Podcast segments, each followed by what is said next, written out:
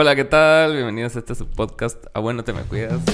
Hoy tengo a una persona bastante interesante dentro del medio. Oye, Ah. Ay, gracias. Ale, Lara, ¿cómo estás? Hola, bien, bien, gracias. ¿Y tú cómo estás? Muy bien. Aquí viendo que cómo arreglas el set, cómo trabajas, cómo, cómo funciona no, tu no cabeza en, en forma fotográfica. Estoy de vacaciones, pero te das cuenta que nunca dejo de estar de vacaciones. Tengo que seguir estando trabajando, ¿verdad? Sí. Yo siento que es parte de este tipo de em- emprendimientos y carreras artísticas, ¿va? Que nunca, nunca realmente dejas de no pensar en eso, ¿va? Cierto. Ajá, siempre estás viendo algún tipo de encuadre, aunque sea en tu cabeza, ¿va? Siempre estás así como que, ah, bueno, este sería bueno para un set, Total. esto sería bueno para no sé qué. Y ayer estábamos con una amiga eh, platicando, comiendo, porque no nos habíamos juntado en un buen tiempo.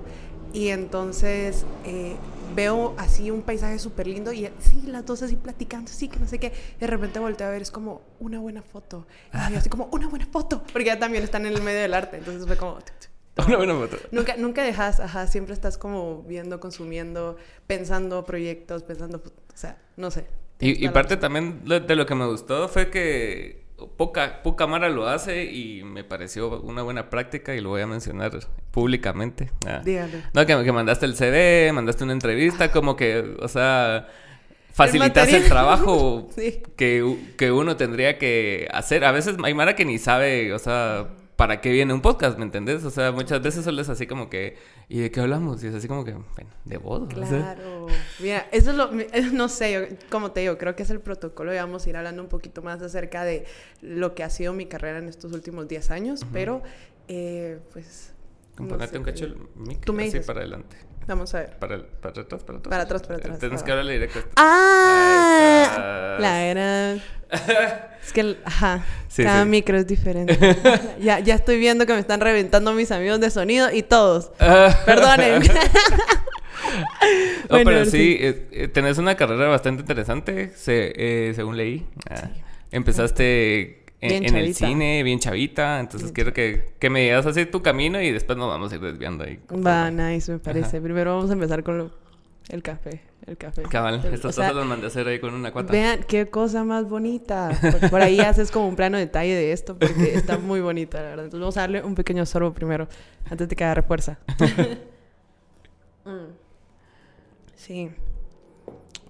Fíjate que empecé bien chavita, realmente empecé a los 17 años. Siempre me había gustado mucho el rollo de, de- no tanto la comunicación como lo es el cine, ¿sabes? Ujú. Entonces, desde muy chavita, por varios sucesos de mi vida, eh, pasaba mucho tiempo refugiada en el cine.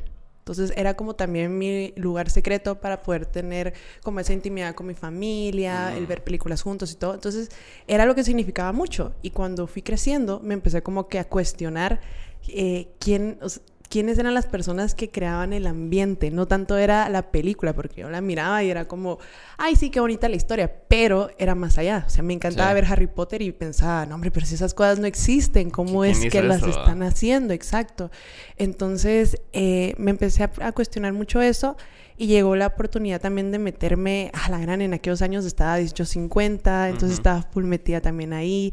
eh, estaban los premios Lo Nuestro. Te estoy hablando que eso fue Wow. como a la gran 10, 12, 13 años, ¿me entiendes? Sí, entonces, 1850 fue bastante así como icónico para, Claro, para lo- la generación. lo que fue la descarga, lo que fue de Pélex y todo ese rollo. Entonces yo, estaba, yo siempre estuve como muy metida, ¿sabes? Siempre me gustaba eh, ver ahí e- este rollo, ¿va? Y luego se me presentó, me gradué del colegio, graduándome del colegio, pues todo el mundo ya tenía carrera, excepto yo. A la gran. Sí, Wow. fue bien, bien irónico porque me gradué con buenas notas y todo, y mi familia era como, bueno, ¿qué haces estudiar? Y yo, em, eh, no les quería Eh. decir porque todo el proceso como que lo estaba queriendo hacer bajo de agua hasta que por fin me atreví y dije, no, bueno, quiero estudiar cine. Mi papá amaba el cine y la verdad siempre es una persona que me apoyó también mucho, entonces me dijo, bueno, vamos a ver qué tal te va. Y, y pues ahí hice mi prueba y todo. Eh, entré a Casa Comal, que ahí fue donde empecé a estudiar todo lo del cine. Y el primer año se me abrieron las puertas, te digo.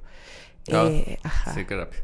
Fue muy rápido, ajá, muy, muy rápido por lo mismo que te digo. O sea, siempre me considero una persona como muy aplicada. Ujú. Entonces, en el primer año mis propios maestros me decían, ¿sabes qué? Te vamos a jalar como asistente del asistente. y ahí iba la Ale chiquita, metiéndose de, ajá, del asistente del asistente. ajá, entonces, va, calculé que yo quería eh, especializarme en dirección de arte, que pues luego se convirtió en producción. Ajá. Pero al inicio, dirección de arte, pues yo sabía que conllevaba como lo de maquillaje, vestuario, escenografía. Y realmente la carrera era muy, era muy general. Era como te enseñamos lo básico y, pues...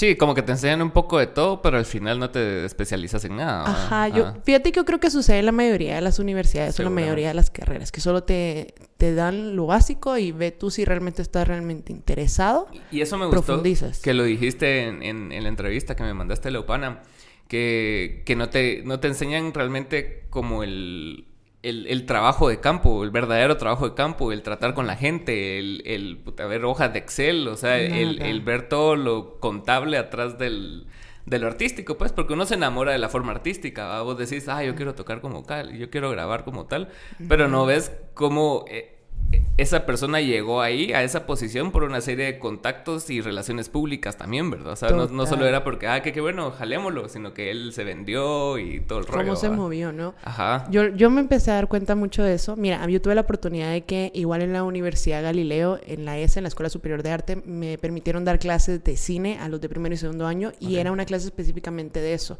de cómo se unía la carrera de arte con la de sonido, era cómo te das a conocer dentro del medio de la comunicación.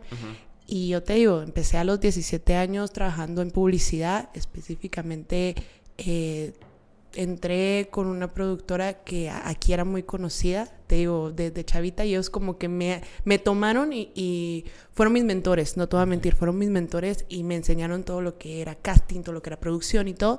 Y entonces ahí aprendí gran parte de ello. Luego me recuerdo súper bien eh, se me presentó el otro gran proyecto, como previamente habíamos hablado. Eh, inicié trabajando cine, como asistencia de cine, estaba en Resonancia, estuve en Hunting Party, estuve en Temblores. Entonces fueron como varias películas aquí guatemaltecas, pero al mismo tiempo me di cuenta de que la industria del cine estaba muy eh, ¿Cómo, te, cómo, cómo es la palabra? estaba novel, muy, eh, nueva. estaba muy tiernita, es la palabra, estaba muy tierna. Casi nadie eh, producía. Si se producían películas era tal vez una o dos al año.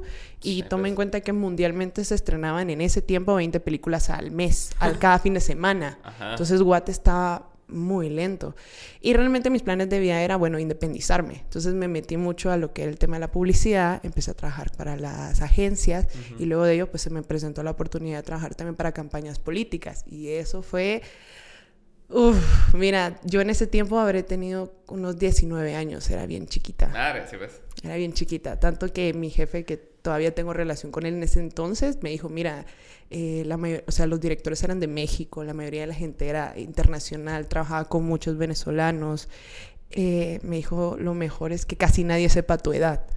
Okay. Así te lo digo, o sea, porque van a cuestionar mucho tu talento a causa de tu edad. Y me pasaba muchas veces, te digo.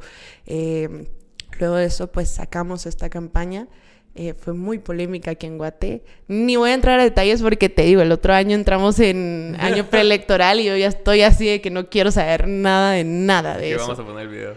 Ajá, aquí vamos a colocar videos, frames y todo para que ustedes lo vean. Y esta experiencia fue muy fuerte, ¿sabes? Me enseñó, me enseñó cómo... Eh, es bien irónico porque cuando tú haces cine... Ajá el presupuesto dentro de arte es muy limitado. Esa es la verdad. O sea, exacto. Entonces, ¿qué es lo que pasa? y a mí me encanta porque a veces me puedo hablar con colegas y me dicen, eh, no, yo jamás me vendería a tal cosa y a tal otra. Pero si no tenés la experiencia o no has estado en un ámbito donde si te pueden entregar presupuesto para que tú trabajes libremente, ¿cómo vas a saber? O sea, siempre estás aferrado a trabajar con presupuestos limitados. ¿Por qué? Porque tu mundo es el cine y el cine guatemalteco. Todavía que fuera un cine internacional donde tú decís, te están entregando casi 10 mil, 50 mil dólares para tú poder hacer lo que está en tu departamento. Pero en Guate no, o sea, eh, yo estaba aprendiendo. hay 10 mil para toda la película. Para toda. Ajá, exacto. para toda la película. Pues, y te lo digo, es un testimonio, porque así es. Entonces el presupuesto que se entregaba a veces en arte era casi que dos mil dos mil, tres mil dólares. Entonces dependías mucho del tema de los patrocinios. Que no te digo, estuvo bien porque en esos años eh, aprendí. Pues, ajá. aprendí que cómo se tenía que negociar con las marcas, qué es lo que tenías que entregar, eh, cuál era el product placement que tú les ibas a dar. Pero estaba creciendo en un mundo donde todo era muy limitado. Entonces, vamos, te daban mil quetzales para hacer tal cosa y entonces para que tú estuvieras tranquilo y, el productor también, tenías que gastar 500. Mm. Y ese, esa mentalidad la trasladé a lo que es la publicidad. Y la publicidad es muy diferente. La publicidad, ellos te dan mil quetzales, pero para medio segundo, por así decirlo. O pues. sea, te dan un presupuesto mucho más amplio. Eh, puedes alquilar cosas. Entonces, pasar así de vivir como muy apretado. De la precariedad a la opulencia. Exacto. Entonces, eh, suele, suele, o sea, se replica mucho, te digo yo, hasta el día de hoy lo estoy viendo con algunas personas eh, en mi trabajo actual, que ya vamos a llegar a ese tema, en mi trabajo actual también pasaba, ¿verdad? Que era como, eh, trabajo con algunos colegas que es como, no, es que no hay que gastar tanto y es como, no, hombre, esta producción te cubre los gastos de producción, que es la alimentación, eso, o sea, son tus viáticos y es algo que tiene que estar adentro de de tu trabajo. Entonces son cosas que luego en la publicidad aprendí, eh, como tú dices, en la política también aprendí cómo influenciábamos tanto a las personas, como mi pequeño trabajo, te digo, mi pequeño trabajo era hacer dirección de arte en alrededor de 40 anuncios. Mm. Y uno pensaba, ay, no, no vas a influenciar de ninguna manera. Y sí, o sea, llegaba al punto en donde la gente o amaba o odiaba al candidato. Y veía todo eso. ¿Y qué más te puedo decir? Luego de eso de la política, me retiré, eh, decidí emprender. Fue otro episodio de mi, de mi, vida. Emprendí, me dediqué más yo solita a buscar los clientes, a hacer eh, producción audiovisual. Y luego se presentó la oportunidad de trabajar para eh, el área como de religión y todo eso, que también fue otro rollo, te digo yo. Es que sí, está, o sea, sí estás como que saltando de, de nichos bien fuertes, ¿verdad? Porque, o sea, ponete... O sea, el, cine y, y, en general la publicidad son como lo que esperas de alguien que realice este tipo de, de, disciplinas, ¿verdad? Pero ya, ya cuando te vas a la política, ya cuando te vas a religión, ya, ya estás influyendo más allá de lo, de lo estético, pues. Ya, ya no es solo es así como que, ah, qué bonito el set, sino que este set es de un personaje que es muy reconocido. Y aquí en Guatemala, específicamente, la farándula son ellos, pues, son los políticos. O sea, los famosos son ellos. O sea, ellos son los que se hacen virales a cada rato, los TikToks explotan. No sé si has visto uno que salió ahorita de Patricia Sandoval.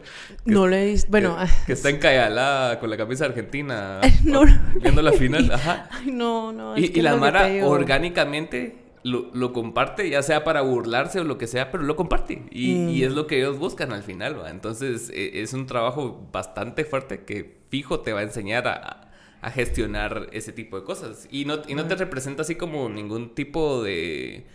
No, represalias después, pero algún tipo de que, ah, ella fue la que trabajó con... Claro, eso, es, es, lo que te digo yo. O sea, cuando tú tienes la experiencia de estar con... Eh, o sea, vivir este tipo de anécdotas, te das cuenta. Ejemplo, eh, el hablar de que trabajé con medios políticos aquí en Guatemala y, te digo la verdad, no solo fue aquí en Guatemala, sino también en República Dominicana, eh, algunas empresas privadas lo ven mal. O sea, mm. primer requisito que te solicitan es que no tengas ninguna relación con o alguna experiencia previa que son como ciertos detalles que en algunos momentos conviene y en otros no conviene. Claro. Ese es en el caso de primera represalia. O sea, una represalia, me acuerdo que durante la campaña nosotros teníamos que eh, pasar casi camuflajeados. O sea, no nos podían reconocer porque eh, lo que tú dices, o sea, eh, la campaña negra y la campaña buena muchas veces es manejada por el mismo equipo de comunicación, que es cosas que probablemente mucha gente no, no conoce o no sabe. Sí,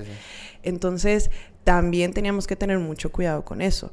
Pero al mismo tiempo te digo, eso me, me sirvió, me ayudó a ir como que agarrando experiencia en, bueno, cómo accionar en ciertas, de ciertas maneras cuando hay problemas. Pues. Digo, en esta campaña en específico el candidato perdió, pero fue un cambio de cada semana teníamos resultados nuevos, resultados nuevos y se cambiaba la estrategia conforme a los mm. resultados.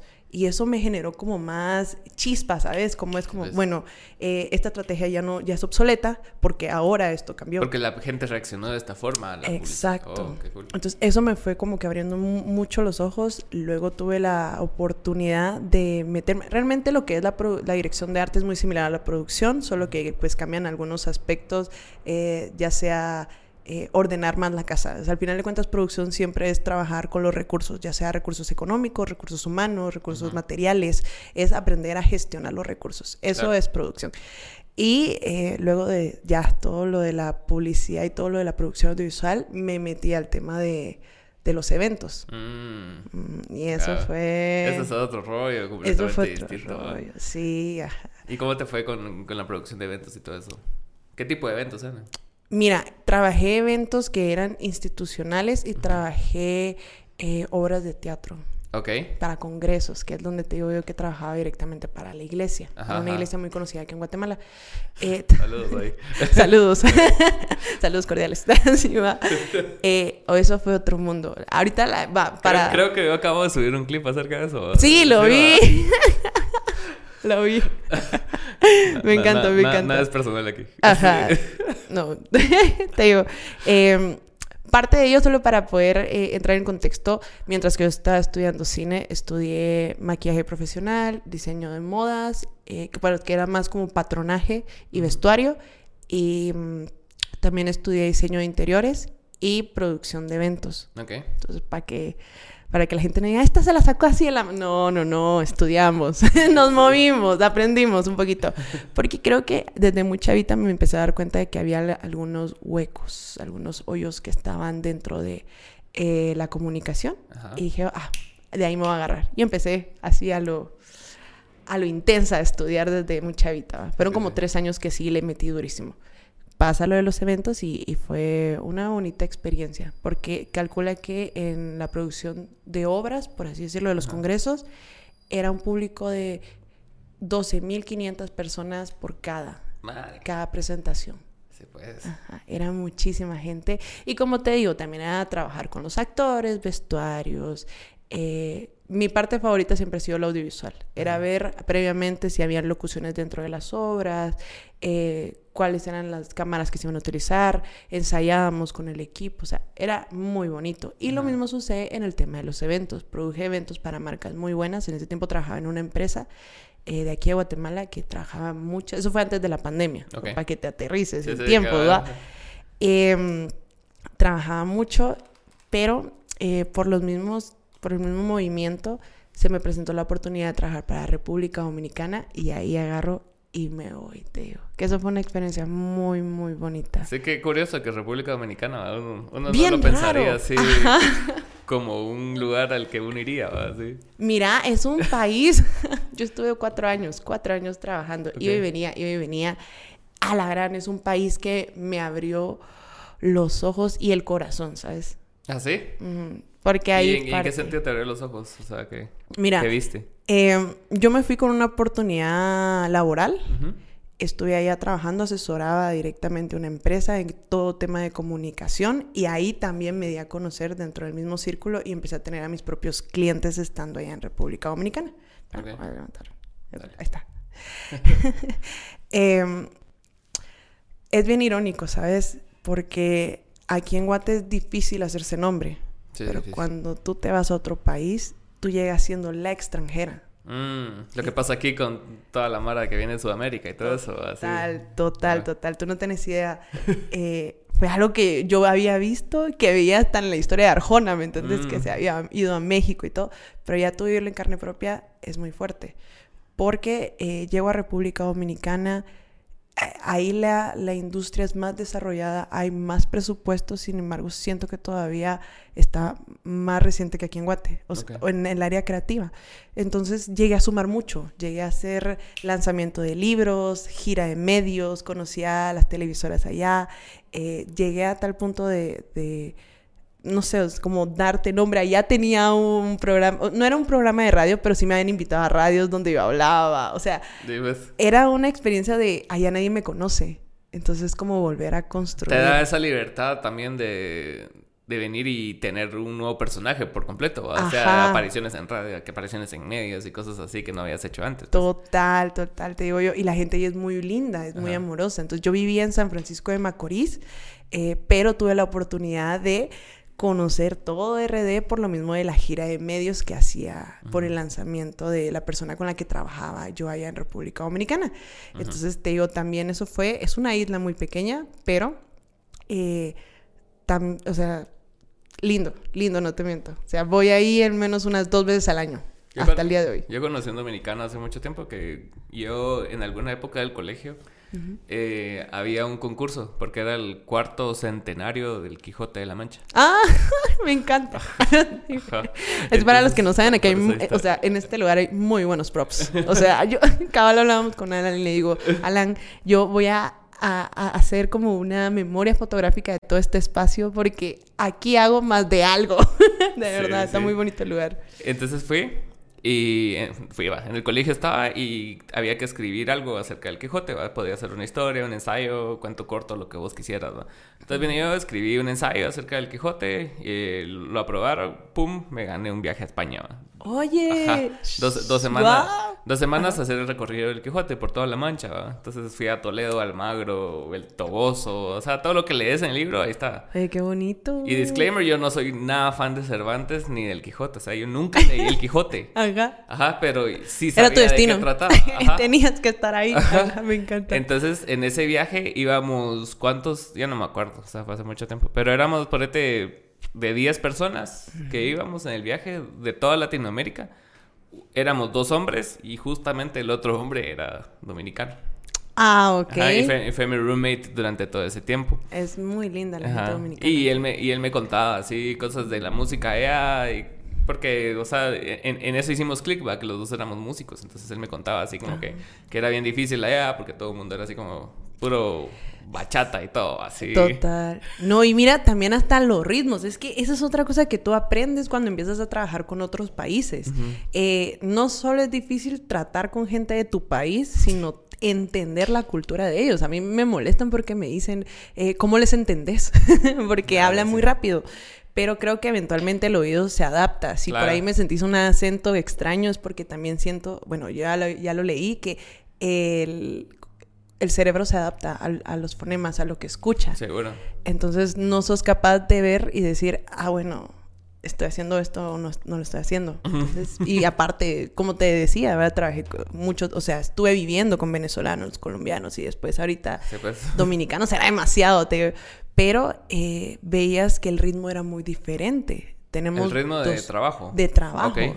Tenemos dos horas. Aquí eh, te digo, yo me levantaba a las 6 de la mañana y ellos se levantaban como a las 8, 9 más o menos. Es más relajado. Pues. Es una isla también. También lo isla. Ajá, es una isla. También la energía era un, dilema existencial allá porque se iba mucho la luz. Ah, sí era ah, difícil. Ajá. Entonces yo platicaba cabal hace poco con unos colegas que son de El Salvador y me decía, oye, pero no te costó trabajar en Dominicana porque son un poquito relajados. Y la verdad es que sí, porque yo era muy speed y por ahí eso fue lo que a ellos les gustó de mí. Ajá. El que fuera como... Llevabas una cultura de trabajo así más... Más matada, porque en Guate nos, nos esclavizan, ¿me entiendes? Entonces ya iba muy adaptada a eso y eso fue como que tal vez la diferencia yo te digo, entraba a las televisoras con mi kit, de, mi media kit, así, mi, mi memoria externa y entraba a las salas de cámaras y hablaba con la productora y era como, mira, ¿dónde está la escaleta? ¿Dónde O sea, yo le pedía las cosas, era como, no, aquí no, no, no tenemos este nivel de producción. Qué chulos. Entonces, por ahí también em, ayuda, ayuda también trabajar con, con otros países, conocer conocer a personas. Sí, definitivo. Y con eso que decís que, que, el, que, el, ritmo de vida es diferente, lo puedes ver acá reflejado también así en... Y vas al puerto, pues, y, ves que la Mara vive una vida completamente distinta aquí a la capital. Aquí en la capital vivís todo el día estresado, todo el día así como que tenés que llegar ya a todos lados, ¿va? Total. Y, más si estás en, en medios que son que son así, pues, o sea, que de televisión, que tenés tiempos reducidos de trabajo. O sea, mm. sabes que de 10 a 2 es la producción y si se atrasa, Ajá, exacto, exacto. Pues esas son cosas que tengo que fui experimentando. A mí me encanta el calor. Te digo, a mí me fascina el calor, entonces el calor me activa, pero hay quienes, como tú decís, los relaja, ajá, los ajá. Entonces creo que también eso influenciaba mucho el, pasar mucho tiempo allá. Y pues luego regresando aquí a Guatemala, la pandemia fue bien difícil. No sé cómo la, la pasaste tú. A mí me sirvió en el tema de marketing digital. Sí. Ahí me sirvió mucho, porque empezamos a trabajar con varias empresas a distancia. Yo me regresé aquí a Guate, eh, nomás medio que abrieron, mira, regresé a, estar allá.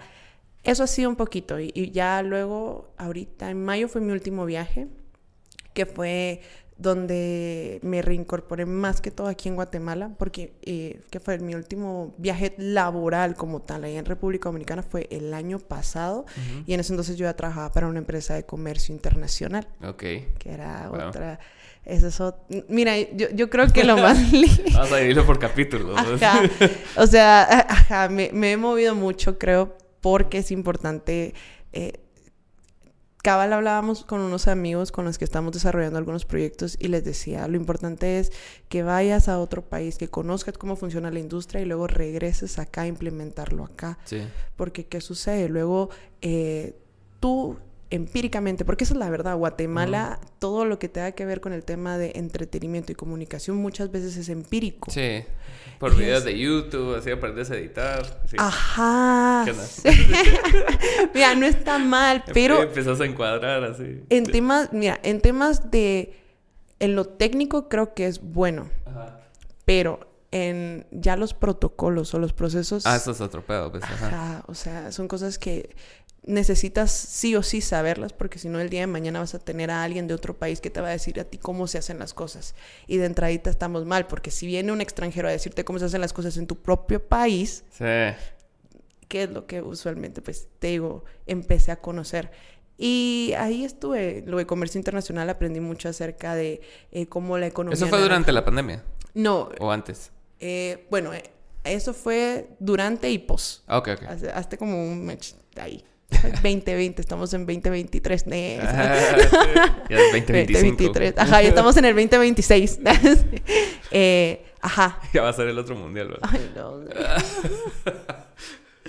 Ay, la gocé con ese mundial. sí. ¿A quién le ibas a Argentina? Sí, total. Te soy bien honesta. Yo toda, yo, ajá, toda mi vida, no, ojo, yo toda mi vida fui madridista, súper madridista. Yo siempre era eh, full metida en el fútbol y todo. Pero obviamente eliminaron a Portugal, y yo siempre había mm. sido fan de Cristiano. Sin embargo, si te digo, quería que Messi, pues, no Messi, Argentina ganara, porque igual Francia me lleva un montón. O sea, siento que es un fútbol muy, muy bueno y ese partido era merecedor de final. La verdad, sí. Yo, yo dije, ah, qué, aburrido. O sea, el partido Al principio, estaba malísimo. Ajá. No malo, pues, porque Argentina estaba jugando muy bien y lo tenía controlado, tranquilo, pues. O sea, no estaba pasando nada hasta que, ¡boom! cayó Mbappé. Ajá, qué bueno. Es muy bueno, te lo juro. O sea, está bueno que no lo gane, ¿me entendés? Porque le queda toda una vida. Es de re chavito, 23 años tiene, ¿me entendés? Imagínate ser así de bueno los 23. Y regresamos después de una pausa. Entonces estábamos hablando de Mbappé. Ah. No, pero regresando a tu historia. entonces estábamos en marketing digital. Ah, sí. Bueno, eso me ayudó muchísimo, ¿sabes? que de verdad uno, yo, yo, mi lema o mi, sí, mi base de vida es eh, que me falte todo excepto el trabajo. Sí. Es lo único que opio todas las mañanas. O sea, yo ya lo resuelvo. Fake it till you make it. Así, si no sabes hacerlo, eh, fingí que lo puedes hacer. Ajá, exacto. Eso, eso es mi lema de vida, ¿entendés? y ahí estuve eh, ¿Qué más te puedo decir? Luego aprendí lo de comercio internacional, me ayudó mucho, muchísimo, ¿sabes? Porque de tanto estar viajando, te digo, en, estos últimos dos años he viajado por un promedio de ocho países diferentes ah, y conocer tantas culturas y entender. Y recuerdo una pequeña anécdota que, que fue cuando eh, regresé a Guatemala. Eh, mi carro tenía la batería mala, entonces recuerdo que llamé a mi mecánico y le dije, mire, por la urgencia y todo, yo regresé súper cansada, ¿será que le puedo pagar en dólares y ya lo, lo resolvemos? pues miramos qué onda. Ajá, y mi mecánico me dijo, eh, señor, mire, perdone, es que lo que pasa es que le tengo miedo a esas cosas. A recibir dólares. A recibir dólares. Es que sí, está bien. Y sabes que eso me abrió los ojos. así, yo soy así de, de que algo me pasa, me Epifanías, marca. sí. Me marca, ¿me entiendes? Y dije, ¿cómo es posible? Entonces recuerdo que tenía una mi amiga que su esposo tenía una empresa de comercio internacional. Entonces yo no soy mucho, eh, no quiero que suene así como egocentrista, pero muchas veces han llegado a mí los trabajos y yo no los he buscado. Entonces ese día llamé a mi amiga y le dije, mira, necesito, o sea, necesito saber de comercio internacional porque fue tan choqueante entender que yo le estaba dando dólares, ¿me entiendes? Era más valioso que darle quetzales. Ujú.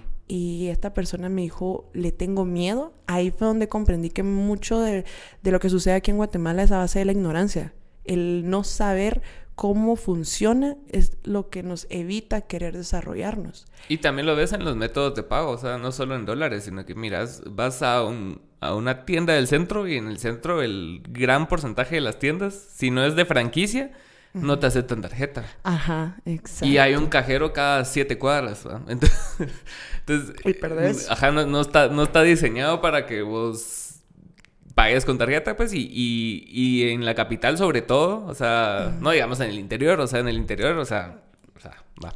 Va, ajá, ¿me entiendes? E- Entonces Es- vas y, y, y el comercio puede perder y, y tú también por comodidad, o sea, no es como que andemos a cada ratito con efectivo, pues, o sea, siendo capitalinos. Yo, yo te juro, yo aprendí muchísimo con esa experiencia porque llamo a esta mi amiga y le digo, mira, eh, conéctame con, o sea, voy a hablar con tu esposo y él tenía una empresa muy fuerte aquí de comercio internacional. Me senté con él y le dije, mira, quiero saber cómo está el tema del entretenimiento y la economía aquí en Guatemala, economía naranja específicamente, eh, con el tema de relaciones eh, y comercio internacional, dije sí, o sea, cómo funciona. Y había leído un artículo que también me cambió la vida, que fue con relación a lo de la Fórmula 1, que se presentó en México, que económicamente fue valorado a millones, o sea, le entregó millones de quetzales a, a México únicamente con la importación de los vehículos.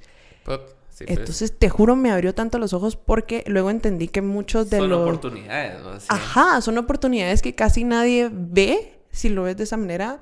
Cuando viene un artista aquí en Guatemala, la mayoría de los equipos eh, no son los que están aquí en Guatemala. Ellos los mandan a traer Claro. y todo eso tiene un proceso de importación, aranceles, Ajá. tiempo y aduanas. Y eso me empezó a llamar más la atención, ¿sabes? Porque dije, "Mm, esta parte tampoco no la había observado. Y me sentaba con él y me metí durante mucho tiempo en esto de comercio internacional, entendiendo cómo funcionaba la importación de vehículos, ganado. Yo veía todo lo de comunicación. Calcula que ayer estaba como dirección de comunicación. Y eso me ayudó también a aprender y a sacar como el jugo. Sí, pues. Y luego se presenta la oportunidad bonita que es la que estoy ahorita, que es produciendo este podcast Hablando de pajas. Hablando Pajas. Un poquito profundizar un poco todo lo que dijiste ahorita de, de marketing. Ayer precisamente estaba escuchando porque hice como dos horas de tráfico de aquí para Oakland Mall. Gracias, Quiñones. Eh, A mí me pasó con Mira, gracias. Gracias, alcalde Quiñones. Entonces, eh, me dio tiempo de escuchar. O sea, solo había escuchado media hora y terminé de escuchar las tres horas que duraba el podcast en el tráfico. Pero la- hablaba con una chica, Joe Rogan, con, que se llama Tulsi Gabbard. Se llama la chica. Ella, ella fue senadora demócrata en el periodo de Trump, creo yo, y parte del de Obama, no estoy seguro. Pero ella hablaba acerca de la economía de la guerra. Ajá. Ajá, y estaban hablando de del eh, Military Industrial Complex, le llaman en Estados Unidos, que no, no lo mencionan mucho los presidentes, ¿va? Pero en esencia es el... es como esta industria de armas son los que realmente manejan el poder en Estados Unidos, ¿va? Entonces, a- ¿y cómo, ¿y cómo hace dinero en la industria de armas? A través de guerras, ¿va? Entonces, el, el intervencionismo de Estados Unidos en toda Latinoamérica, en Medio Oriente y todo, se debe a esta economía, ¿va? Y estaban hablando precisamente de la guerra Ucrania, Ucrania-Rusia. Total. Ajá. Uy, oye, tú no sabes lo que yo aprendí en comercio internacional en base a eso. O Sí. sea, puchis, ajá. eh, eh, tú creías que no te afectaba Sí, y el impacto se daba en un promedio de tres meses. De, tres semanas a tres meses sentías el impacto inmediato mundial. ¡Ah! Es que fuerte, sí, igual con lo de la pandemia, o sea, es, Sí. es algo que tal vez lo vemos bien lejano porque no, no vemos como que las líneas que nos conectan entre países, pero cuando pasa ese tipo de cosas mundiales tan fuertes, es, o sea, hace mierda todo, pues, o sea, hace Sí. mierda la economía, hace mierda Total. Y, y, hay gente que se beneficia. En, caso de la pandemia fueron las farmacéuticas. En caso de la guerra es esta industria de armas. Total. Entonces estaban hablando de esto, de, cómo la, la, OTAN o, la NATO eh, eh, eh, empujó esta guerra prácticamente. Pues, o sea, todo el mundo culpa a Putin, que también no, es como que digamos que sea una, una buena persona, pero, o sea, todo fue con base a la provocación de estos países que que fue así como que, va, entonces empujemos un poquito más, empujemos un poquito más a Ucrania, empujémoslo, démosles armas, démosles armas, vendamos armas y todo. Entonces, y es lo que está pasando ahorita, pues. Entonces, incluso pasaron un anuncio bien loco de, en que creo que solo están pasando en, en el estado de New York, donde te están dando así... O sea, es un anuncio para que te cuides de un holocausto nuclear. Te la creo. Bien loco, mano. Te la creo. Y, sale la chava así súper sonriente, la actriz, así como que no, no se preocupen, que no sé qué. En dado de que haya una bomba nuclear, ustedes tienen que ir al centro de su casa. O sea, ¿entendés? O sea, cosas que no te van a cuidar de nada. Oye, pero sabes, mira, a mí me encanta porque yo cada vez vi hace poco un docu muy bueno, eh, pero hablaba acerca de que el desarrollo de eh, Black Good, Father es muy bueno, véanlo. Eh, ajá, anótenlo. el, el Eva me lo, el veneno, veneno me lo, me lo recomendó. The Black Good Father. Ahí sale, ¿verdad? sí, The Black Good Father. Es muy. Ajá, ya, ya sé cuál es. Va. Eh, y habla acerca de eso, de que el desarrollo va de la mano de lo cultural, lo político y lo social. Okay. Y ahora que yo estoy muy metida en el tema del podcast, no, o sea, te digo, han pasado ciertos sucesos en mi vida que me han enseñado y el tema del podcast me está abriendo los ojos fuertísimo. Ya de por sí sabía, desde que tiré las primeras campañas y todo, que la comunicación tiene un poder. Sí. Pero tú no tienes idea la fuerza que puede llegar a tener un podcast en este tiempo. Sí, tiene fuerza. creo que es de los... Eh, si no es el medio más consumido, está ahí arriba. Ajá. Mira, yo hemos tenido experiencias muy bonitas dentro del podcast en este último tiempo.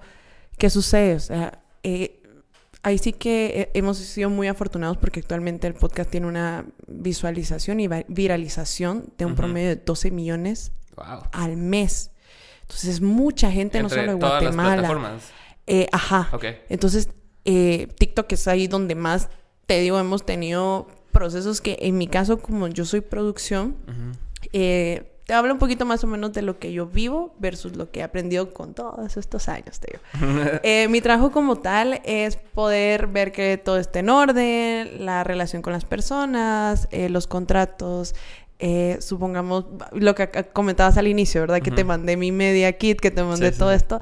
Eh, mi responsabilidad es eso, es ver cómo va. Primera etapa, que me manden lo que ellos tienen, hacer la investigación, entregar la investigación a Momo, que Momo también eh, investigue. Él tiene también la relación con los artistas, preparar todo, todas las fechas en un promedio de dos a tres meses de anticipación. Es un protocolo muy bonito que te digo, llevé la mano, se desarrolló específicamente con él, pero también eran previas experiencias que había tenido en otros países. Claro.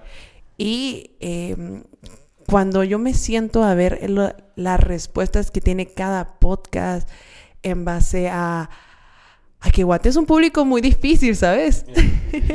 es muy, muy, muy difícil. Y, es como bien o Te aman o te odian, ajá, ajá, o sea, pucha, mira. si nos revientan, ya que nos revientan, ya. ya me quité la máscara. Ah. Pero fíjate que me di cuenta en República Dominicana pasó algo muy curioso. Y era que República Dominicana es una isla, eh, sí, es una isla, la verdad. Pero es un país que está a la par de Haití. Entonces yo viviendo allá me hablaban mucho acerca de eh, la, el racismo que se vivía entre la gente dominicana y haitiana y que estando en Dominicana, si tú veías, no era bien recibido un haitiano. Obviamente, pues ya sabemos por eh, lo del terremoto y la situación económica que está viviendo Haití. Pero platicaba, platicaba en ese momento con algunos dominicanos y reflexioné y dije, pucha, qué fuerte.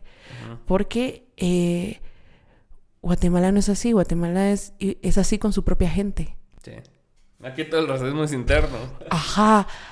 Ajá, sabes que es fuertísimo. porque ves a los mexicanos tirándole, no sé, puedo decir, algunas palabras así, tirándole mierda a otros países eh, porque ellos defienden lo suyo. Sí.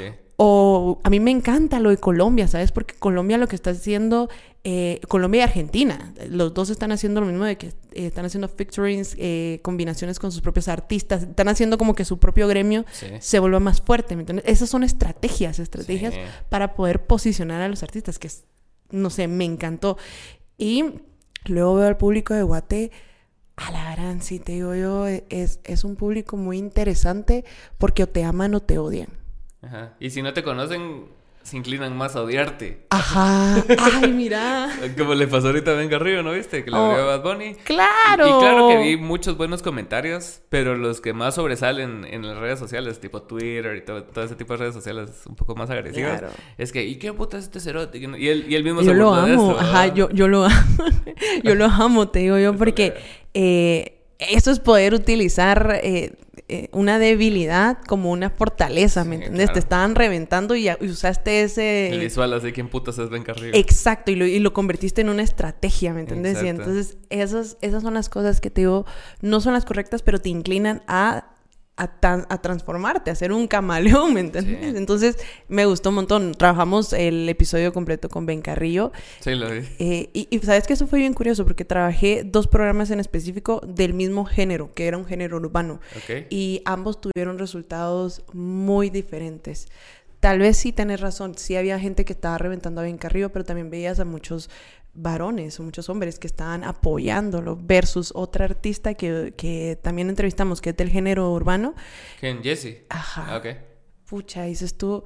Y las mismas chavas, ¿me entendés? Ay, son, son cosas que yo me tengo que sentar a analizar y entender porque si al final de cuentas somos un medio de comunicación que o nos mostramos como un medio amarillista o nos mostramos como amigos de los artistas. Y la idea es ser un medio de difusión a nivel no solo nacional, sino internacional.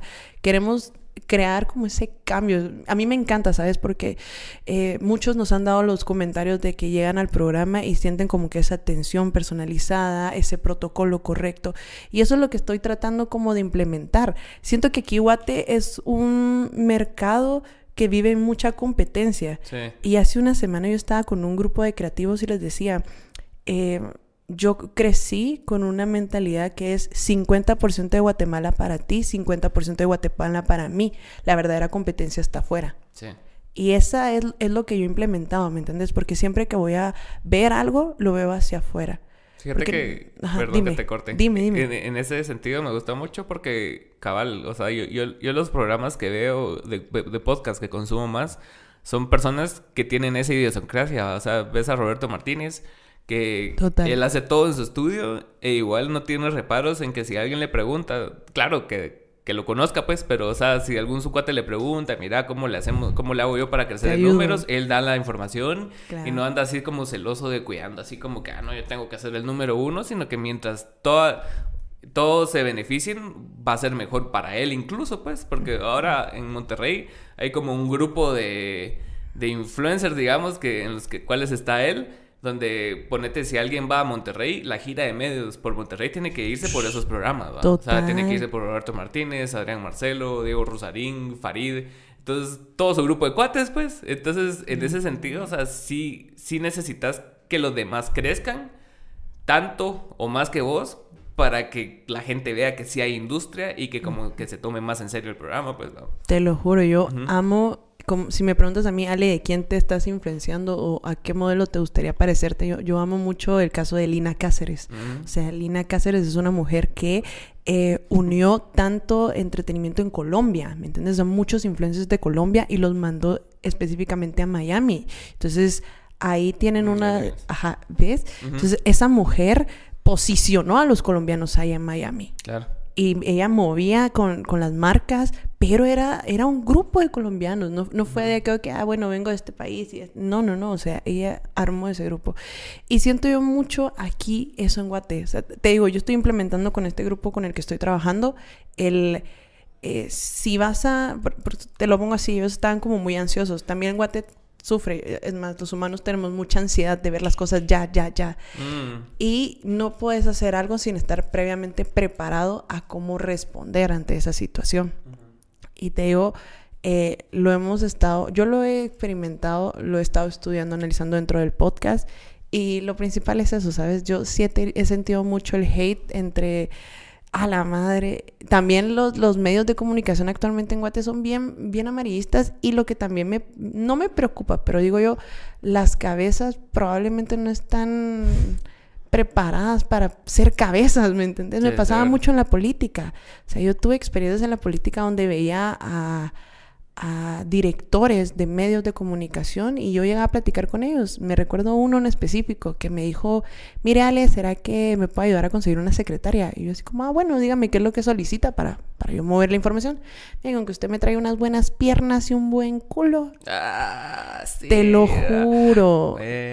Mira, no, o sea, son, son experiencias que vas que vas agarrando, ¿me entiendes? Tú dices, pues, Y vos te quedas así, ¿estás hablando en serio? Yo me enojé mucho, ¿sabes? Me enojé muchísimo. Me recuerdo que sí le metí un cortón así feito.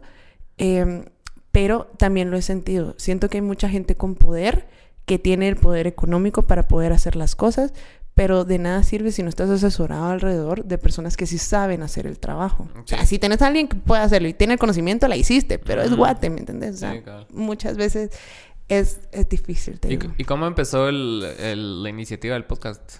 Porque empezó como hace un par de años, ¿no? No, mira, el podcast específicamente eh, inició con Momo. Ok. Ajá, o sea, el, programa, él solito empezó. Y la verdad es de admirarle un vergo, porque sí. se movió, o sea, se fajó literalmente durante un año. Yo vine a complementar eh, hace unos meses con el tema de protocolos, te digo yo, con el tema de ver más las relaciones con los artistas, eh, como te digo, ver los media kit, ver las relaciones con los patrocinios, llegar a ser como una relacionista pública dentro de lo de la producción. Eso es más que todo. Es que sí, es, es bastante trabajo y con respecto a lo que decías, o sea, los, los podcasts a nivel mundial ya ya son un medio más, pues, o sea, ya, no es algo así, ya no es chingadera de youtubers, ya, ya es algo que tiene peso, pues, o sea, y, más cuando empezás a llevar a figuras políticas, figuras de, del medio, o sea, ahorita estuvo Juan Pablo Zurita. Sí, Entonces ya, ya, ya, va, ya, va, agarrando más peso y va a causar recelo en los medios tradicionales, pues, ah, porque los medios tradicionales también se alimentan de ese tipo de cosas. Y ha pasado con, con, Twitch, no sé si te has enterado, o sea, ponerte los futbolistas así grandes, o sea, prefieren ir mil veces con Ibai que ir al chiringuito, pues, porque saben que en el chiringuito los van a ir a reventar y van a apoyarles ahí el amarillismo por todos lados, mientras con Ibai van a hablar lo que quieran, cuando quieran, como quieran, pues. Entonces, yo siento que sí, y, y sí que sí debe tener más auge el podcast en Guatemala, o sea... Sabes que también es, es muy delicado, como te digo, a mí me encanta lo de Spider-Man, porque todo poder conlleva una gran responsabilidad porque viene a lo que a lo que hablábamos, ¿no? Si una persona em, empieza, te digo, el podcast Momo lo dice, inició como un hobby y mm. eventualmente se convirtió en algo que tiene mucho peso y que lo hemos percibido en algunas entrevistas, en algunas eh, marcas que se han acercado a querer tener relación, se percibe, ¿sabes? Pero la misma responsabilidad que tenemos es lo que queremos proyectar la, formalidad, el cambiar. Me recuerdo que teníamos una productora eh, de, no, una organizadora de eventos, de conciertos, y nos dijeron, miren, queremos entregarles a ustedes los artistas porque de verdad qué mal protocolo el de los otros medios de comunicación. No es por reventarlos a ellos. Pero, ajá, o sea, y yo te digo, todas esas experiencias las vas adquiriendo no específicamente aquí en Guatemala, porque si tú te quedas iniciamos con lo primero. Si yo inicié con cine, un presupuesto muy limitado y nunca me meto a, la publicidad por decir que no me vendo a la publicidad o no me estoy vendiendo mi arte, eh, yo estoy errando, ¿sabes? Porque entonces en el momento que yo ya llegue y tenga tanto presupuesto no voy a saber manejarlo. Sí. Entonces pasa exactamente lo, lo, mismo con lo que estamos viendo ahorita en el podcast, ¿verdad? Si mm, nosotros no sabemos manejar, eh, yo aprendí esto, te digo, en otros países cómo ellos responden, cómo funciona y lo vengo a implementar aquí en Guate. Y entonces nos dicen como, ala, qué buen protocolo. Viste ahorita, o sea, entré y lo primero es cómo va, cómo va el set, cómo está el cuadro. Son como esos detalles que te dan una, un plus. Mira, me recuerdo, me invitaron hace poco a un evento de empresarias guatemaltecas. Había una mujer que trabajaba en medios masivos, no voy a decir su nombre, te digo, pero... Eh, ella no sabía quién era yo. Y como te diste cuenta, yo me miro bien chavita. Hay veces que me calculan menos edad de la que ya tengo, ¿verdad? Y yo me quedaba así callada. O sea, yo te digo, podré ser muy extrovertida, pero en algunos eventos me conviene ser como bien intro, ¿me entendés? Y cuando, o sea, son estrategias. y cuando ya necesitas, solo conectas a las personas que necesitas conectar y luego te retiras. Casi siempre me vas a ver así. y ella hablaba muy mal de los podcasts, ¿sabes? ¿Ah, muy mal. Y yo me quedaba callada, solo la observaba y hablaba acerca de los medios masivos, pero ella queriendo potencializar los medios masivos. No le voy a quitar su credibilidad, sin embargo, ya en la era en la que estamos viviendo, vivimos en una era del microondas.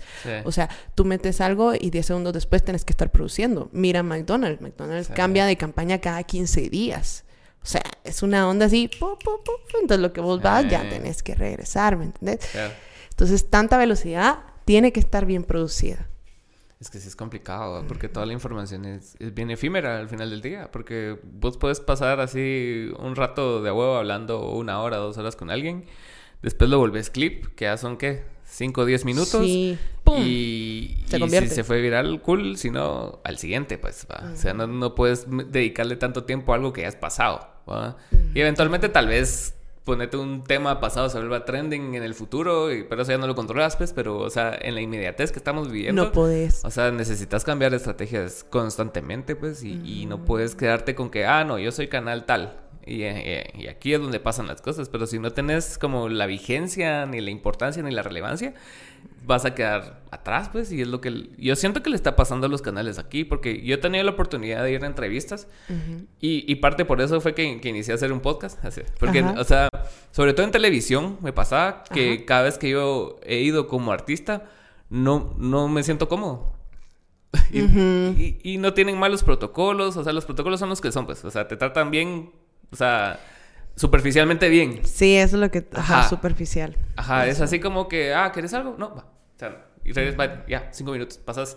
Y no, está, no tiene nada malo porque, o sea, todo pasa rapidísimo, pues. Y los entrevistadores reciben aquí apuntes cada dos segundos, comerciales, no sé qué, no sé qué, no sé qué.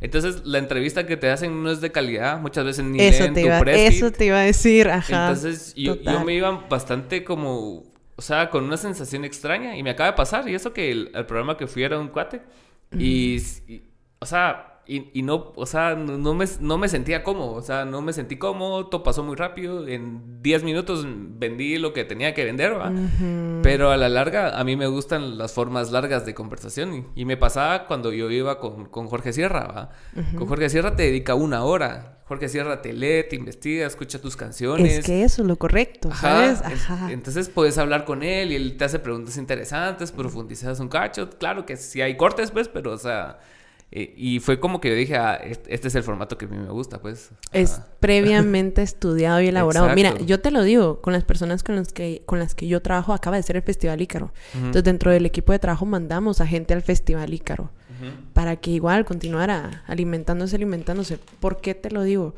De nada sirve decir que tenemos este programa con tanta cantidad de, seguidores y todo si no sabes cómo manejarlo. Mira, yo me recuerdo eh, con esta iglesia con la que yo trabajé, eh, ellos tenían un programa específico para poder formarte ante situaciones de riesgo, porque esta iglesia ha tenido muchas situaciones de riesgo. Ahí yo aprendí, ¿sabes? Eh, ¿Qué sucede? de repente te tiran una campaña amarillista cómo tienes que reaccionar, si es una respuesta de impacto o es una respuesta silenciosa, ¿qué te conviene? ¿Cuáles son los medios? ¿Cuáles son los comunicados de prensa que tienes que acudir?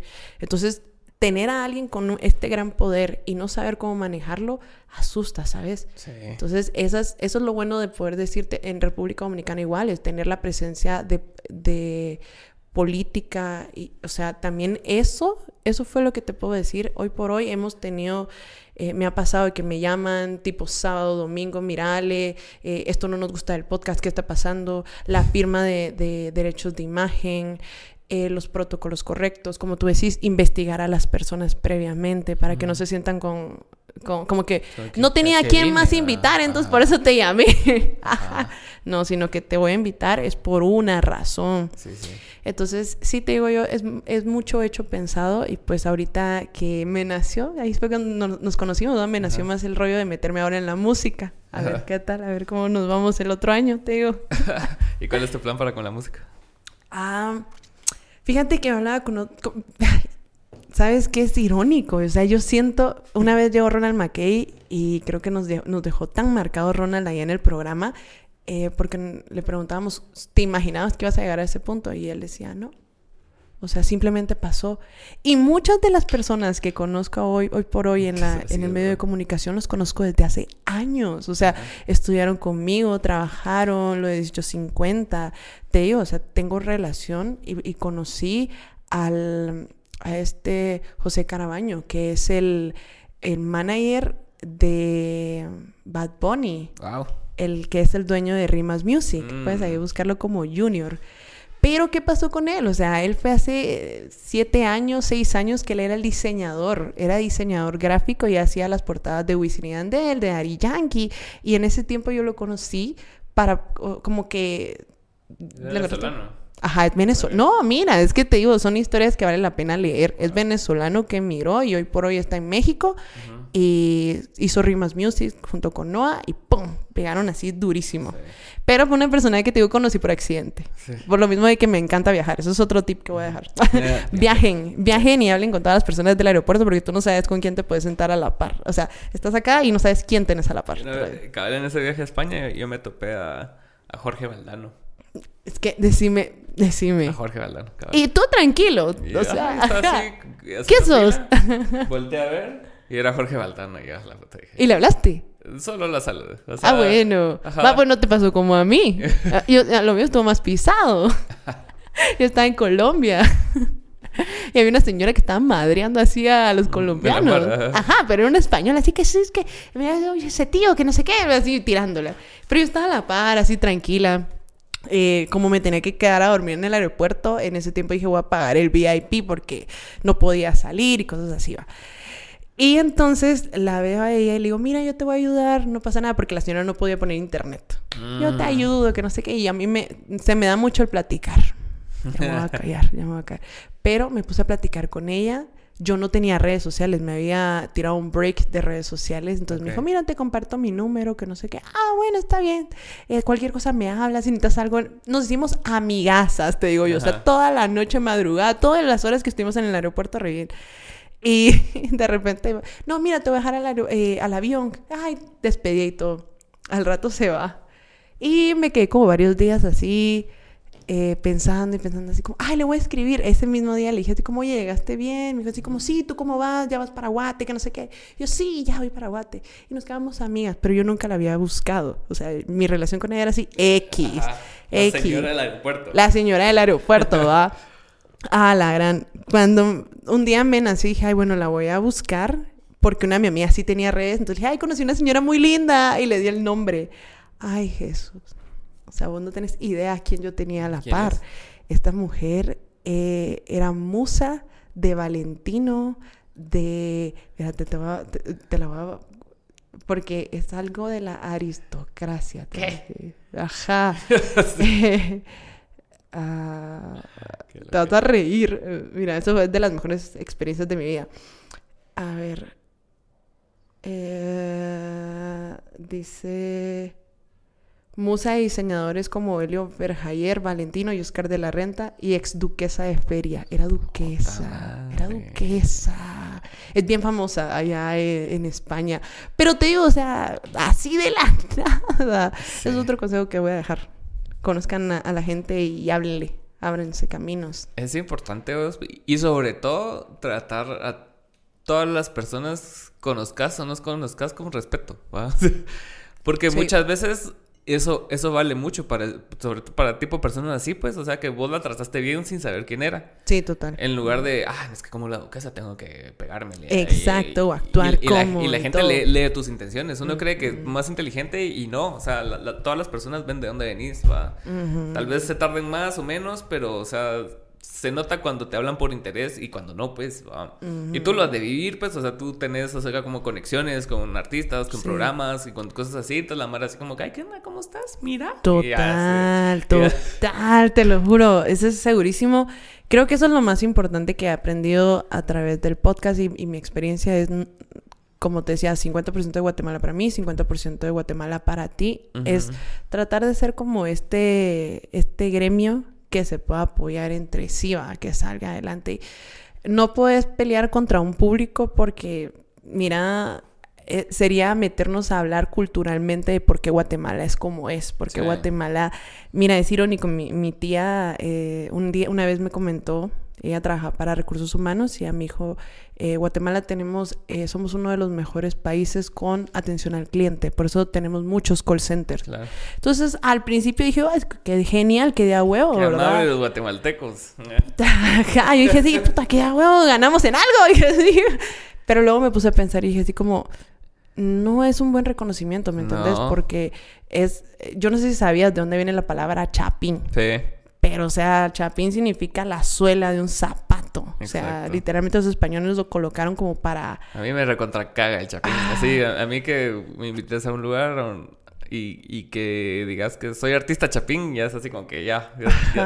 Mira, o sea, culturalmente, ajá, te estás, o sea, te estás autodenominando, ¿me entendés? Y eso está muy arraigado entre la cultura. Somos muy atentos, somos, ah, la perdone, disculpe, buenos días, ¿cómo le va? O sea, culturalmente estamos, esto está arraigado en nosotros. Pero por lo mismo que, que también siento que somos como una sociedad muy, ah, la gran, ¿cómo podría decirse la palabra? Eh, ay, se me fue ahorita eh, como resentida. Resentida también. Resentida, exacto. Entonces, por lo mismo, cuando ves a un, a, un compatriota que está subiendo, lo quieres bajar. Sí. Entonces somos como muy atentos hacia afuera, pero nada hacia adentro. Sí. Nada, te digo. como dicen siempre, que es una cubeta cangrejo, que es así como que, que la madre no le... Y pasa mucho con los, con los creadores de contenido, porque Aquí también está arraigado ese sentimiento que para vos considerarte un trabajador necesitas levantarte a las 5 de la mañana y arar un campo. Ajá. Eso es trabajo. O sea, todo lo demás que no sea echar verga desde las 5 de la mañana. No es trabajo, ajá. Por un pago de mierda. O sea, no es un trabajo. Y encima esa persona va a ganar más que vos por algo que vos no consideras un trabajo. Y pasa con nuestros papás, pues, o sea, yo me acuerdo... que es lo que hablábamos al inicio. y yo me acuerdo que cuando empecé a hacer, o sea, los primeros tanes en la música y en cualquier emprendimiento que yo tenga que no sea algo tradicional, veo resistencia. Menos ahora. Pero igual hay, es así como que, pero ¿y, qué es un podcast? ¿Y, y por qué viene gente aquí? ¿va? ¿Entendés? Sí, mira, a mí me estoy viendo unos trámites de unos viajes internacionales y el asesor me decía, es que necesitamos conseguir un trabajo más formal. Y así, eh, no es broma, te lo digo. Y es un podcast. Pero pasa, ¿me entiendes? Pasa. Y yo te lo dije hace un ratito, pues, o sea, mi familia no veía como la Alejandra va a estar estudiando cine. ¿Para qué? Eso se va a morir de hambre, porque eso es el error más grande, ¿verdad? Eh, no me morí de hambre. Ay, no, estoy muerta de hambre. Eh, ajá, o sea, la fal siento yo que el problema más grande, como te decía al inicio, es no saber hacer las cosas bien hechas. Sí. Y aparte tú también no te quedaste en el cine, pues, o sea, sí empezaste en cine y como que te fuiste de herramientas y es algo que también podemos llegar a, aprender, o sea, es algo de que no necesariamente la línea que, vos empezás es la que tienes que terminar, o sea, puedes ir en bastantes líneas y todas las líneas van a sumar, lo, lo dice el mismo creativo, aquel que él dice que el día de mañana que, que muera el podcast, ponete que se vuelva obsoleto, que ya no sirva, él sabe que tiene suficientes Total, herramientas. yo lo vi, yo lo vi, ajá. Puede editar video, puede grabar audio, puede hacer producción, puede, o sea, maquilar libros, o sea, algo vas a hacer, pues la supervivencia es algo que te hace como bastante en búsqueda de recursos para poder sobrevivir. Es que sí, eso, eso si te das cuenta es muy importante. Al menos en el ámbito de lo creativo, es a mí otra cosa que me mató mucho, eh, hace poco hubo como una escena muy fuerte en la farándula de que una influencer pidió como patrocinios y no sé qué más, ¿verdad? Cosa que también tengo otros 20 pesos, no por ella, sino porque los medios colocaron eso de una manera muy amarillista, pero esos son otros 20 pesos. Y pasó una, eh, hicieron un video en TikTok donde la chava hablaba de, bueno, vamos a contabilizar cuánto tiempo tarda en hacer un pastel. Y entonces hizo como que todo ese video tratando de difamar a la influencer. Y te juro que yo lo veía y pensaba, si hablamos de influencer, han existido embajadores toda la vida. Antes no se llamaban influencers, se llamaban embajadores y las marcas los pagaban para que ellos pudieran presentar. O sea, ahí tenés a Britney Spears moviéndose también cuando con Pepsi, exacto, y Michael Jackson, ¿me entiendes? Siempre ha existido. El problema está en que hay personas que están tomando la posición como si supieran hacerlo y les sale mal. Y entonces porque les sale mal, creen que uno les está viendo la cara. No, o sea, el problema no es de, de, la influencer que quiera ofrecer los servicios, es de la empresa que quiera aceptarlos. ¿Cuáles son los parámetros que la influencer le está entregando a esta empresa para decir, ok, me conviene o no me conviene? Porque que tenga 30 millones de seguidores no es una garantía de que te va a funcionar. No. Eso es algo muy fuerte.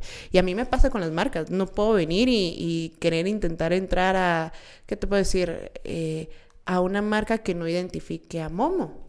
O sea, tenemos que ver cuál es la identidad de tu proyecto y a través de ahí moverte a las marcas. Y, creo que eso es lo que pasa, que, que, vos crees que porque alguien tenga tantos seguidores va a ser bueno para tu producto, pero no sabes qué tipo de seguidores tiene esa persona. Exacto. Y para eso tenés que estudiarlo y analizarlo. Entonces, si alguien llega contigo y te, supongamos tú vendes tacos y yo te digo, mira, tengo 30 mil seguidores y si usted me regala tacos, problema no es del influencer, te está ofreciendo un servicio. En esta vida tenemos que ofrecer servicios.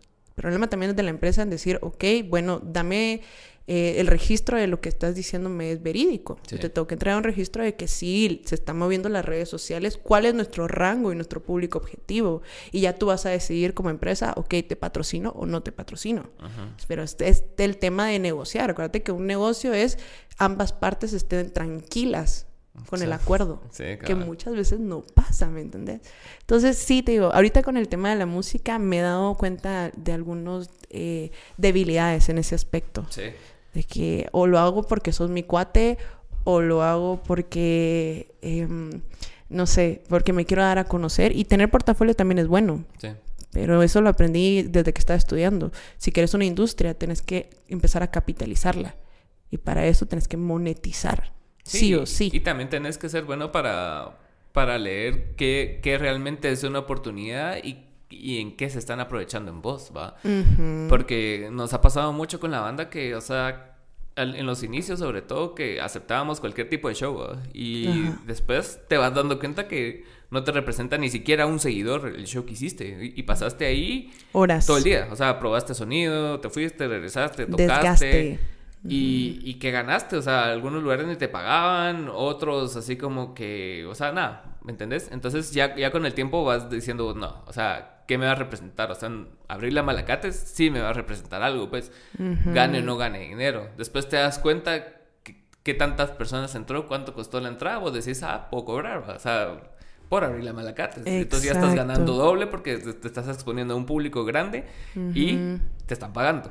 ¿Va? Total. Entonces, siento yo que lo que vos decís tiene toda la razón porque en el, en el caso este específico del influencer, y ha pasado con muchas influencers, pues, o sea, yo he visto muchas influencers hacer eso. Bueno, no, no, solo influencers, ¿sabes? O sea, en el tema de los medios de comunicación, porque inclusive en el arte también lo, o sea, en dirección, en cine, todo el tiempo lo ves. Pero específicamente ahorita que estamos hablando de esto, yo también siento que a veces también se pueden aprovechar de la ignorancia de las personas. Eso. Es que a eso es a lo que vamos. Mira, a mí me encanta, me encanta llegar a ese punto. Alguien, alguien que venda tacos no te va a pedir tu media kit, no te va a pedir el alcance de tus seguidores. Ellos van a decir, ah, puta, Sosa me habló, o, o Stephanie, o wow, ajá, exacto. Ajá, y vos decís, ah, puta, mira los seguidores que tiene. Y, y le das algo y, y ves que no resulta. Pero, o sea, muchas veces sí siento yo que que, que la falta de industria y de, y de recursos en la industria también hace que muchas personas adentro de la industria se aprovechen de eso, tanto de un lado como del otro.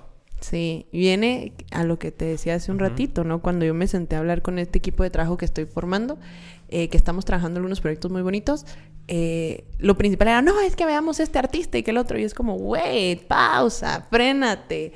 No vamos a ver a ningún artista porque ahorita lo principal es capacitarnos nosotros como equipo, ¿me entendés? O sea, ¿de qué sirve que hables con el manager de allá de Colombia, de, ajá, de donde se te dé la gana? Si al final él te dice a ti cómo se tienen que mover las cosas y tú vas a ser aprendiz. O sea, no, no, no. Tienes que sentarte a hablar con alguien que esté hablando tu mismo lenguaje. Y para aprender el lenguaje tienes que aprenderlo tú primero. Entonces, exacto. Eso es lo que yo también siento. ¿Por qué crees que eh, me gusta mucho esta Lina Cáceres? Porque era enseñar dentro de la industria cómo funciona. Cómo funciona el tema de influencers, cómo funciona el tema de marketing dentro de este mundo. ¿va?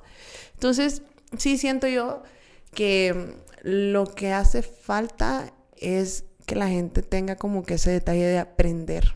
Si tenés un negocio. De aprender, Ajá. Mira, yo me, yo me sentaba con una empresa con la que trabajé y yo le asesoré al dueño y le dije, mira, no quieres una maestría de, de manejo de empresas familiares. O sea, aprende, ¿me entiendes? Ese es el punto más importante de todo. Van a decirte que te vas a morir de hambre, que el arte no te va a funcionar, todo. Pero eh, si te digo, o sea, ves gente que está ganando millones en otros países. Guatemala tiene, ¿qué? ¿Cuántos somos? 17 millones. 17 millones. Imagínate, o sea, bien que podemos hacer algo muy bonito aquí. Sí, y ves historias de como, no sé, Juan Pazurita ahorita que vino, o Luisito Comunica, y es así, Mara, que tal vez no, no era como que vivieran en la calle tampoco, pues, porque sí, o sea no. Pero son personas que supieron hacer su camino con las herramientas que tuvieron en el camino, pues. O sea, Juan Pasolita creo que empezó en su cuarto y hacía vines y cosas así. Es como lo de Yuya y todo. Toda esa ola de, creadores de contenido mexicanos que vinieron de, de Vine, incluso Ricardo Farril, O sea, y, y, ves como que su trayectoria y es así como que personas que lograron asentarse en medios, ¿va? en medios fuertes, o sea, y ellos crearon su propia como farándula, pues. Hace poco vino aquí Rodri Algara. El de Onstage. Ajá, ajá. Total, ajá, sí, sí. Y, precisamente hablamos de eso, de, de cómo se han ido borrando las líneas eh, de acuerdo a la percepción de él, con, con respecto al, a los creadores de, de, Internet y a los creadores de la tele. Y cómo ha, ha, habido un acercamiento, incluso, ponete, hay gente que la, la, metió en TikTok y de la nada los ves en TV Azteca, o cosas así. Ajá, que, que es lo que yo te digo. Mira, yo aprendí entre mis experiencias que te digo, en mi ex, el ex, el ex, el ex eh, era una persona que tenía mucho talento. Sin embargo, todo el talento era empírico. Entonces, que sepas hacerlo de una forma no significa que esté bien hecho. Ajá. Eso es súper marcado, ¿sabes? Porque hay gente que tiene mucho talento, pero cuando lo hace, no sabe cómo hacerlo, pero se justifica con el hecho de tengo el talento. Mi ex se, justificaba de esa manera. Él tenía mucho talento, pero no hacía los protocolos ni los procesos correctos. Si vas a meterte a una rama, aprende cómo funciona y el talento va a ser un pushing más, ¿me entendés? Sí, sí. Pero no vengas a ser locutora, como te digo. O sea, yo para poder atreverme a esto, creo que todavía te, la dije así como, ¿será que sí? ¿Será que no? Porque sé que no soy locutora. Tal vez tenga el talento, pero si en algún día yo me atrevo a eso, tengo que aprender y estudiar y meterme bien en la jugada. Es bien triste, te digo, porque eh, por lo mismo de producción tengo que hablar con muchas productoras de eventos que traen artistas. Hemos tenido apertura con varios y con otros no. ¿Y qué es lo que sucede? Mira, me cansé porque los mismos guatemaltecos te la ponen cansada. En vez de decirte, sabes que si te voy a apoyar, démosle que no sé qué, te la ponen cansada. Y llega un punto en donde, sabes que ya ni siquiera te vas a meter con los, con los promotores de eventos. Te vas a meter con el manager que está ubicado ahí en México. Sí, mejor. Y eso, mira, eso, eso fue el caso de, de, de. Algo, me acaba, algo así nos acaba de pasar aquí también en Guate con, con lo del Festival Barrilete. Ajá. Porque estábamos, primero queríamos traer a otro artista antes del barrilete en, otro evento y, y, la jugada ya estaba así en conversación de ya, cuánto va a ser, a dónde depositamos, ¿va? hasta ese punto ya estaba. Ya cerrando negocio. Ajá, y de la nada se cayó la negociación porque otra productora local ah, ofreció y, y, entiendo el como el que, es un negocio y al final así como que, ah, el que ofrece más, pues ese es el que se lo queda, pues. Pero llega un punto donde vos decís, o sea, que chafa. O sea, vos, estabas a, un paso de concretarlo y no, y no se logró. Después trajimos a, a, Gueto para el barrilete. Claro, con Simpson. Ajá. Y, tuvimos contacto con, con, el manager de Gueto, que es el Choc. Y yo el otro día estaba revisando correos de, de Cameo Drive y entre todos los correos hubo un contacto de, de, nosotros para con él, para, para Ed Maverick. Ajá. Ajá. Y yo, ah, este es el que acaba de venir, dije yo. Entonces, y ya lo conocí. Entonces, ahora que ya lo conozco y tengo contacto directo. Eventualmente lo vas a traer. Ajá, pero, o sea, estábamos hablando de otro artista y él, y él mismo lo ofreció. Mira, no, es que este chavo, que no sé qué, no sé cuánto. Ah, Entonces, ya tenés esa comunicación directa que no es lo mismo que mandar un correo desde Guatemala de Cameo Drive, ¿me entendés? O sea, es así como que quién va. Sí. Ahí haberlo conocido y decís, ah, este chavo hace este evento junto con su equipo, con, junto con Ana, junto con los que estuvieron involucrados, va. Ajá. Entonces sí te da más peso conocer a las personas, pues. Es que es lo que te digo, mira, si tú previamente vas, ¿cómo me ha funcionado a mí? Te digo, ya para, como porque no sé cuánto tiempo, ¿vamos bien de tiempo? ¿Vamos bien? Ah, va.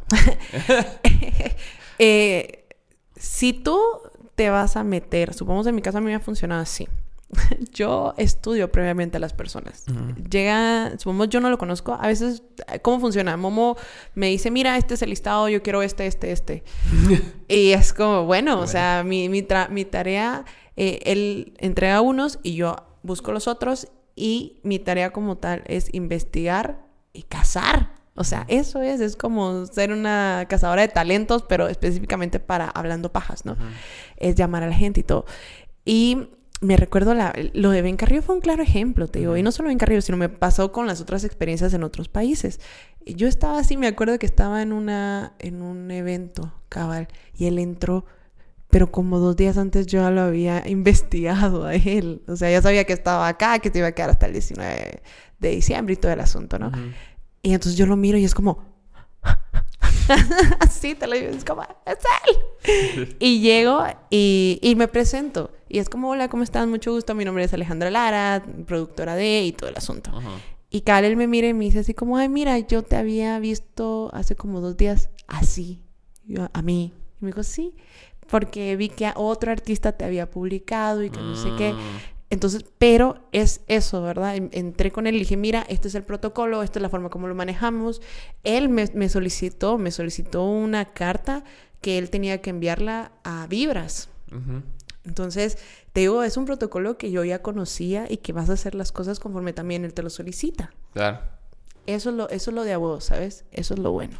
¿Y cuál es la línea de, invitados que ustedes manejan en Hablando Pajas? Fíjate que es más enfocado en economía naranja. Es lo que queremos. Entonces, eh, la gente te revienta, pero dicen, ¿por qué no llevan a gente más interesante? Que no sé qué, que no sé cuánto. Y cuando vemos gente interesante ni lo miran. Esa es la verdad. O sea, todos son interesantes, pues, pero...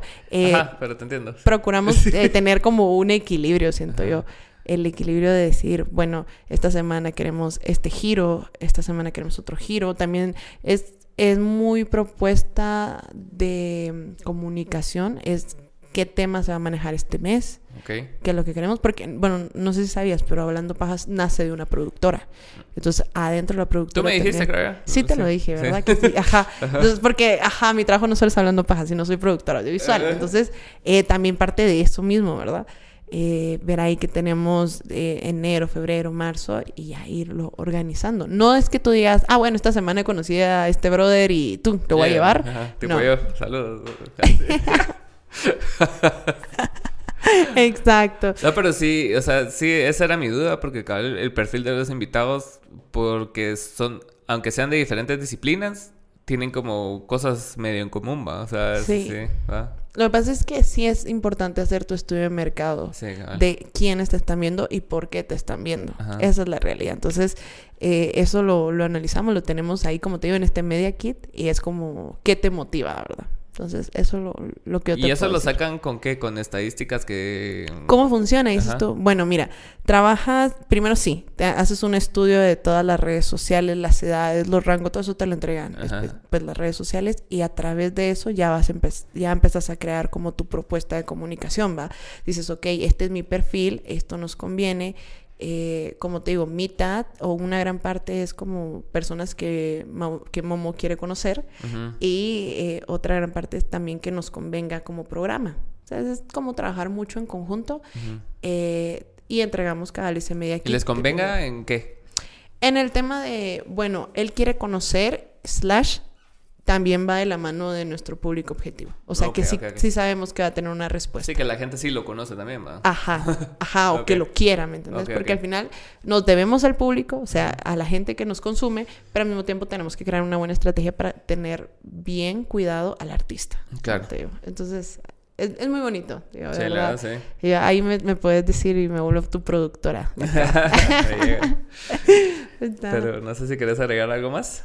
Eh, no sé, te digo, eh, se vienen cosas buenas. Se viene, ah, ajá, se, inspira a los cosas. Eh, ah, la verdad. Se vienen cositas. se vienen cosas muy buenas. No, yo creo que lo más importante es que no se dejen llevar con el tema este de eh, te vas a morir de hambre por el arte o algo por el estilo. O si en dado caso no tienen el apoyo de la familia o algo como pues me llegó a pasar a mí, eh, rompe, rompe con esa creencia, estudia mucho, trabaja mucho, a, volvete a, tal vez no chicle de todos, pero háblale a mucha gente. Mira, yo cuando era chiquita pensaban que era muda, ahora ya no me callo. ahora hablo en podcast. Ahora, estoy en un podcast. Eh, tal vez sí es eso. Mira, yo ah, soy amante del conocimiento. El otro año voy a empezar a estudiar psicología. Wow. Entonces creo que creo mucho en eso, de verdad. Eh, apoyémonos unos entre, o sea, unos en otros, de verdad. Y fomentemos esto, porque es, un medio de muy sostenible económicamente. Lo único es que nos está aplicando. Es como cuando la gente me dice, es que me cae mal la política. O sea, la, la política no tiene nada malo, solo está mal aplicado. Sí, ¿Por, qué? supuesto. ¿Quién lo direcciona? Personas que no saben cómo aplicarlo. Entonces es similar. Si vas a hacer algún negocio dentro de la comunicación, asesórate legalmente y animate a hacerlo, ¿verdad? Yo te admiro a vos un montón porque vi lo que hiciste con Barrilete. Ahí estuve en Barrilete. Sí, saludos. Saludos a Barrilete. Barrilete 2023 se viene. eh, te admiro un montón también por todo lo que hicieron. Acaban de hacer el lanzamiento. Sí. eso, eso, está súper nice, de verdad. Y Gracias. ahí empujar todo. Es que sí, se trata de crear comunidades y conocer personas que aporten, ¿va? Y no solo, o sea, que, que tengan como la, la, misma serie de valores, si lo quieres ver así, o por lo menos metas, o sea, porque si no tenemos las mismas metas, o sea, no te va a sumar, ¿va? Y pasa en todo, en relaciones, con familiares, con parejas, o sea pueden ser muy distintos, pero si no tienen como esos puntos en común donde te hacen crecer, o sea, de nada te sirve estar con alguien, pues. Exacto, somos la suma de las cinco personas que nos rodean. Exacto, wow, gran frase. Ahí está. Ahí lo dejamos. gracias por ver. A ti, gracias, de verdad, y ahí saben, cualquier cosa, eh, ahí, te voy a decir aquel que deje mis redes y me sigue. las redes sociales. Bye.